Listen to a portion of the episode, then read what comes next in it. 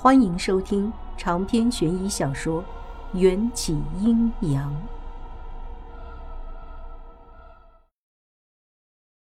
大概是经历了上一次我失踪后害的王府里的全体下人被迎战惩罚，这次我再回王府，青花就像是牛皮糖一样紧紧粘着我，生怕一眨眼就让我飞了。我还发现。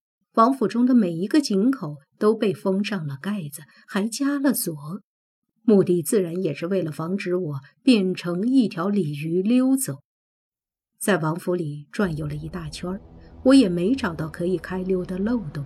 这些奴仆吃一亏长一智，聪明的跟只猴似的，不仅把王府里那些个偏门、后门、矮墙都重新整顿了。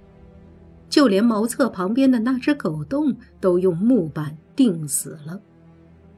你们有想过旺财的感受吗？简直是欺狗太甚。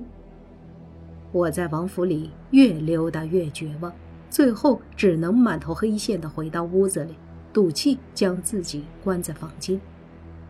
隔着薄薄的窗花，我看见青花。又将那八个如门神一般的彪形大汉叫来，才扭着柳枝般的纤腰踱步而去。但天无绝人之路，青花走了没多久，便又急匆匆地折回。他神情慌张，眼神躲闪地敲开我的房门，眼珠瞥向站在他身后另一道以力富饶的倩影。我顿感不妙。因为让青花这般紧张的不是别人，正是被陛下从美人新册封为姬的公孙环。从前，公孙环最喜黄色，只因鹅黄色是最不易调配的稀罕色。而今他的身份变了，追求变了，喜好也变了。从他一身奢华的金丝玉缕编织成的衣裳看来，公孙环已经舍弃了黄，爱上了金。这样的转变，是否也暗示着他已经放下了迎战，认命的选择了当今陛下？青花悄悄地扯了扯我的衣袖，我会意行礼。小女见过桓姬，不必客气。公孙环没有正眼看我，在婢女的搀扶下从我身边走过，一如他初次留给我的印象。傲慢地仰着脸，仿佛一只骄傲的白天鹅。公孙环毫不避讳地走进迎战的房间，我和青花对视一眼，也跟了过去。但青花被拦在门外。关门之后，迎战的房间里就只剩下我和公孙环两个人。这种熟悉的气氛，我在宫斗剧里看得多了。这个公孙环摆明了不是想要陷害我，就是想要利用我。还需要本宫请你入座。公孙环环顾了一圈房间里的陈设，目光中流露出些许凄然。我知道他一定是怀念起曾经与迎战的回忆。他们虽青梅竹马，却又是君子之交。迎战对他的好。与其说是宠，倒不如说是纵容。只是各为其主，各谋心机。但对公孙环来说，已经理所应当的认为他在迎战心中是与众不同的那一个。我欠了欠身，坐到他身边的位置，刚把屁股坐稳，公孙环就伸出带着金色指甲套的右手，死死抓住我的手腕。本宫叫你做，你还就真敢做？那么本宫要是叫你去死，你是不是也真的会去死？小女不明白桓姬在说些什么。公孙环是来秋后算账的，迎战负了他，他将仇恨发泄到我头上。这个节骨眼儿讲道理就是傻子，只能使劲儿的装迷糊，一问三不知。你一点也配不上战哥哥。公孙缓的手指上戴着三枚精美的金甲套子，金子虽软，却也是金属，用力之下，深深的嵌进我的皮肉。一痛，我下意识地抓了一下桌面上的桌布，将桌子上放着的茶壶、茶杯都一股脑地摔在了地上。夫人，您没事吧？环姬，您没事吧？门外，青花和环姬的宫女以为我们发生了争执，慌忙问道：“没事。”我喝住门外的人：“哼，府里的人叫你夫人。”公孙环嘴角扯出笑，带着明显的嫉妒。你怎么配？环姬今天来的目的，不只是单单来羞辱我的吧？我不动声色地将他的手从自己的手腕上推开。公孙缓的嘴角抽了抽，似乎想起了此刻的身份。本宫不屑与你计较。在公孙府居住的那些日子，我多多少少。对公孙缓的为人有些了解，他这个人本性不坏，就是身为大良造独生女，被宠坏了，有些跋扈。我心平气和地调整了一下坐姿，没必要表现得过于软弱，免得公孙环蹬鼻子上脸。有话直说吧，身为陛下的宠妃，您的时间可金贵得很，不绕弯子也行。本宫此行只有一个目的，便是希望你能看清自己的身份，离开战哥哥的身边。能离开我求之不得，只是你也看到了，门外有重兵把守，我插翅难飞。你真的甘愿离开？公孙环不敢置信，描绘着精致妆容的眼睛里透着怀疑。自打迎战打败了饕餮神兽，取回不老药，在偌大的咸阳城里，他英俊潇洒，才貌双全，英勇善战的名号便无人不知，无人不晓。想要嫁给迎战的女子，能从街头排到巷子尾。更有一些大家闺秀心甘情愿的自愿委身嫁给迎战做妾，但不知出于何种原因，都被他拒之门外。公孙环一定是觉得我的脑袋被驴踢过了，才会同意离开迎战这个钻石王老五。我点点头。如果你有办法，本宫有备而来。公孙环说着，从袖子里抽出一把闪着寒光的小刀，架在自己的脖子上。本宫现在就助你一臂之力。好一个一石二鸟的苦肉计！我不禁对从前那个单纯任性的大小姐公孙环刮目相看。我假装用刀挟持着公孙环，来到公孙环事先告诉我的那条巷子，一匹白色的骏马已经在那儿等着我。宫里混了几天，环姬聪明了许多。明着看，你只是帮我离开迎战身边，可我一旦挟持了身为陛下的宠妃，就是死罪。往后，我要是再出现在咸阳城，便是死路一条。还击的这出苦肉计，算是将我永远赶出咸阳城，也永远赶出迎战身边了。我干练的跨上马背，将公孙环心中的那些小九九都说了出来。本宫只希望爱的人能幸福。公孙环的眼角溢出一抹淡淡的苦涩。用力在白马屁股上重拍了一下，白马便嘶鸣了一声，撒开蹄子向前跑去。公孙环并没有问我想要去哪儿，估计是预料到迎战会识破他的伎俩，逼问他。与其露出破绽，不如从一开始就选择不去知道。公孙环给我的这匹马是一匹汗血宝马。出了咸阳城，一路飞驰了三个时辰，奔跑的速度并没有变缓，一直跑到了夜幕降临，马儿再也看不清道路的时候，我才勒住了马。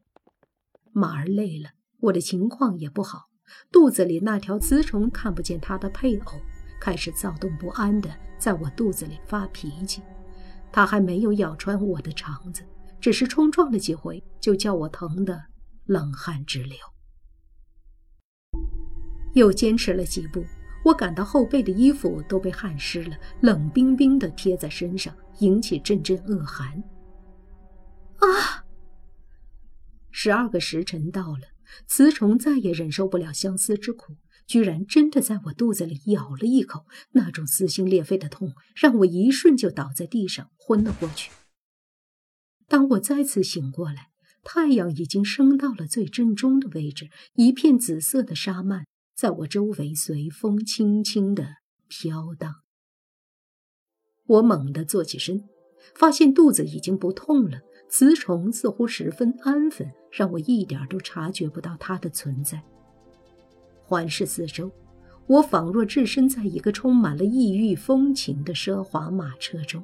马车里枕头被褥一应俱全，还有一个烧着高级无烟炭的小炉子，不断送出温暖。透过层层叠叠的纱幔。几个穿着皮质铠甲的男人，雄赳赳、气昂昂地坐在高头大马上。这些高头马的头上也穿戴着奇异的皮质铠甲，他们身后还跟着一支百余人的队伍。见我醒了，领头的将领抬起手，队伍就停下来休息。末将库尔班参见公主殿下。领头的将领。头盔上插着两根特别显眼的红色羽毛，下马跪在我的面前。我掏掏耳朵，感觉自己是在做梦。你叫我什么？公主？是的，您就是我燕京国最美丽、高贵、智慧超群的解忧公主。行完礼，库尔班带着恭敬的微笑向我所在的马车走来。这个库尔班也有一双大长腿，但他的面相却不敢恭维。一道狰狞的伤疤从他的左边眉骨穿越鼻梁，一直滑到右侧的嘴角。他的微笑比不笑还要瘆人。库尔班跳上马车，满是老茧的粗糙大手掀开纱幔，用他将近两米的海拔俯视着我。那个。你们是不是搞错了？我不是燕京人，更加不是传说中的那个解忧公主。我连连后退，后脚跟踩到铺在地上的被褥，绊倒在地，撞翻了手边一块打磨的十分光滑的铜镜。这面镜子可比咸阳城里的铜镜透亮得多，也将我的容貌照得十分清楚。只见。铜镜里，一个穿着夸张的红色上衣和彩虹般七色裙摆的女子，正惊愕地瞪着大眼睛。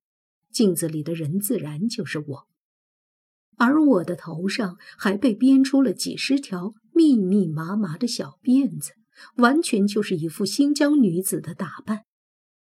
历史上，燕京国靠近新疆附近。当地人的穿衣打扮和文化风俗也和新疆极其相似。见我一脸蒙圈，库尔班的脸上善意的微笑转变成了一种类似虎狼逼迫猎物时候的狰狞。